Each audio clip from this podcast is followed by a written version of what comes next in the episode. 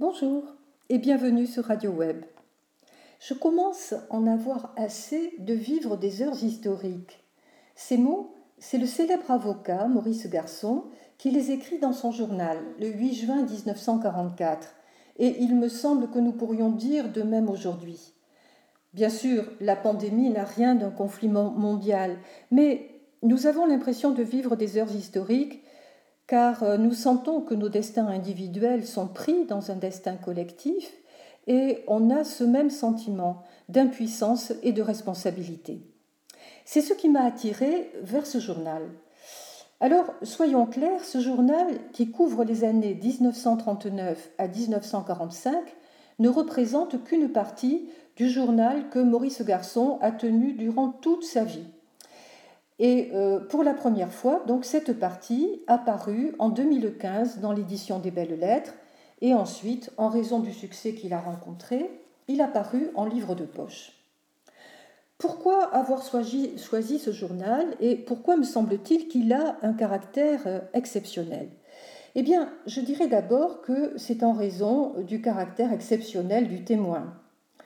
Maurice Garçon a 50 ans en 1939 il a déjà plaidé de nombreuses affaires, il est célèbre, il est connu du tout Paris et bien au-delà. Son goût pour les arts et les lettres, joint à la notoriété, l'amène à fréquenter les artistes, les créateurs en renom. Il sort beaucoup. On voit ainsi défiler dans ce journal bien des gens célèbres, Georges Duhamel, Sacha Guitry, Coco Chanel, des hommes politiques, des hommes politiques de premier plan, des ambassadeurs, des journalistes, des directeurs de journaux, enfin énormément de célébrités. Euh, d'ailleurs, certaines ont été oubliées, mais euh, l'identité nous en est rappelée par des notes en bas de page. La qualité de témoin, Maurice Garçon la doit donc à cette expérience, mais aussi il la doit à son talent. Avant d'embrasser le droit comme son père, effectivement, il avait envie d'être écrivain et même peintre. Euh, il a l'art du croquis et on dit que euh, au tribunal, quand il voulait exaspérer la partie adverse, il lui arrivait d'apporter au barreau son pinceau et ses godets. Donc, euh, nous avons un écrivain qui sait recréer l'atmosphère si particulière du Paris de l'occupation. Il peint les rues et il sait aussi croquer en quelques traits une personnalité, un visage. Voici quelques exemples. Coco Chanel. Son visage vieux maintenant est ravagé. Les traits sont mous et la bouche est étrange. Une bouche large, avec des lèvres d'une mobilité extraordinaire, une ligne élastique qui va d'une oreille à l'autre. Voyons François Mauriac. Il est maigre, demi-aphone et porte une longue tête d'oiseau déplumé sur un corps aux épaules étriquées. Il y a en lui du curé par la manière dont il joue des paupières avec une fausse modestie. Comme les grands dessinateurs, donc Maurice Garçon sait repérer le trait qui définit une personnalité, le saisir, quelquefois l'exagérer. Mais euh, il a aussi l'art du portrait moral, et alors ce que l'on goûte, c'est son ironie. Du même François Mauriac, au moment de la libération, François Mauriac prend comme beaucoup des poses de résistants.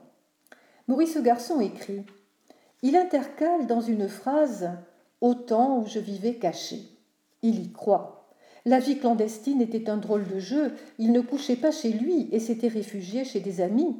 Mais chaque jeudi, il assistait à la séance de l'académie et il rendait visite à ses amis. J'imagine qu'il échappait ainsi aux investigations de gens qui ne le cherchaient pas.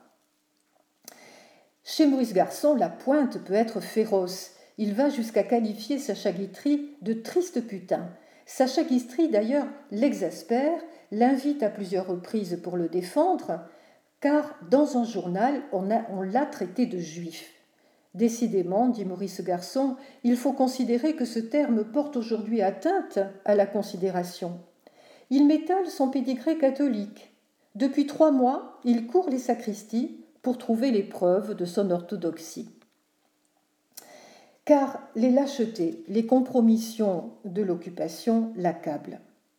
La célèbre actrice Cécile Sorel, qui est une gloire vieillissante de la comédie française, lui raconte qu'elle est allée voir le directeur de la Gestapo.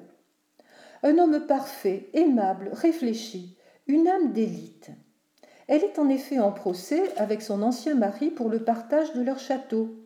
Elle va à la Gestapo pour demander de l'aide. Il m'a dit de mettre en train l'affaire par mon avocat. Devant les tribunaux, les choses traînent. Alors, ils interviendront. Et elle commente Nous sommes tombés si bas, nous sommes si dégénérés, ils désespèrent de rien faire de nous. Mais quelquefois, ils veulent bien, exceptionnellement, donner un coup de main pour venir en aide à quelques Français qui les intéressent. Et Maurice Garçon de conclure On ne peut pas lui en vouloir, elle est trop bête. Vous comprenez donc que ce journal n'a rien d'un carnet mondain un peu vache, mais qu'il trace un tableau terrible de la collaboration. Il est un témoignage sur un monde qui s'effondre. Lâcheté, compromission partout. Maurice Garçon est particulièrement indigné par la conduite de la magistrature. Sous le régime de Vichy, on condamne à mort des jeunes qui ont distribué des tracts communistes. Le même tribunal, à la Libération, condamne avec la même férocité, je cite, un pauvre air, un pauvre cabotin, un pauvre raté qui, pour manger, a récité des monologues et chanté des chansonnettes sur Radio Paris. Maurice Garçon écrit qu'il me répugne à voir vivre. Il y a un an, il condamnait de pauvres juifs coupables d'avoir fait de fausses déclarations de filiation pour échapper au camp de concentration ou à la déportation. Aujourd'hui, il se déchaîne contre ceux qui ont obéi aux ordres du gouvernement de Vichy, auxquels ils ont prêté serment de loyalisme. J'ai essayé de les remuer, ces hommes impitoyables, dit Maurice Garçon. Et lui, Maurice Garçon, dans quel clan est-il? Il est clair qu'il a détesté le gouvernement de Léon Blum, il en résulte des remarques qui font parfois sursauter et qu'aujourd'hui nous qualifions d'antisémites. Pourtant, cela ne l'empêche pas de défendre le ministre de l'Intérieur de Paul Reynaud, Georges Mandel, et il écrit Mandel est le plus visé.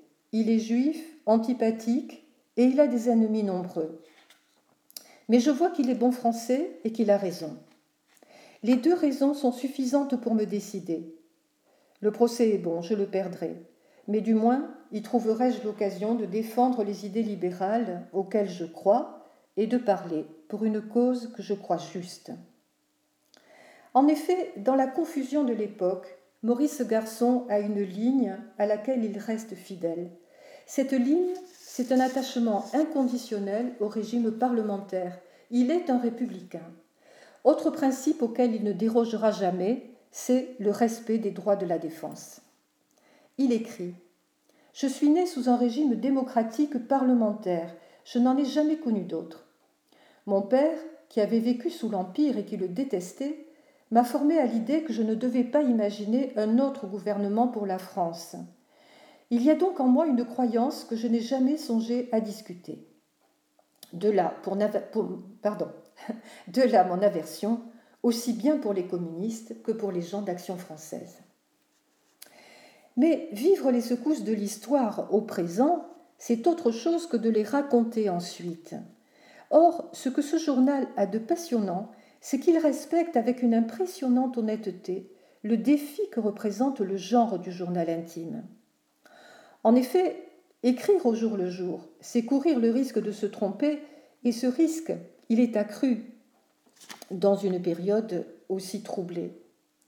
Maurice Garçon cite avec ironie un nommé Bréban qui, voulant publier son journal à la Libération, le corrige et remplace chaque fois qu'il a employé le mot allemand, remplace le mot allemand par les Boches. Lui, il n'en fera rien. Et c'est d'ailleurs pour se sentir pleinement libre qu'il choisit de ne pas éditer son journal, et ce sont ses héritiers qui le feront en 2015, donc comme je vous l'avais dit. Un vrai journal, dit-il, comporte nécessairement des absurdités.